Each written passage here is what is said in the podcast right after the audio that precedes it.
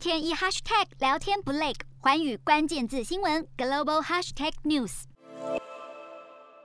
毫无预警发布声明，中国驻立陶宛大使馆官网二十五号表示，因为技术原因，领事业务暂停服务，但短短不到三十分钟，这个公告就被移除，制裁立陶宛，所以就停止上述的业务，但后来又发觉不妥，所以才。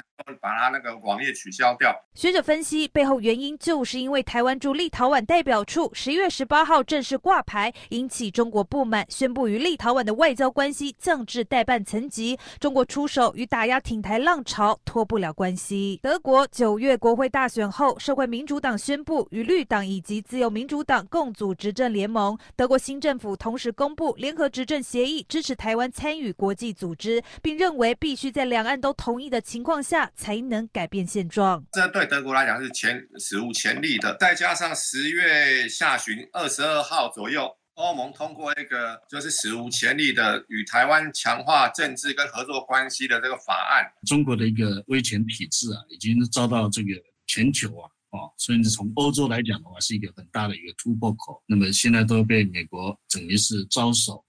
那么二十二月。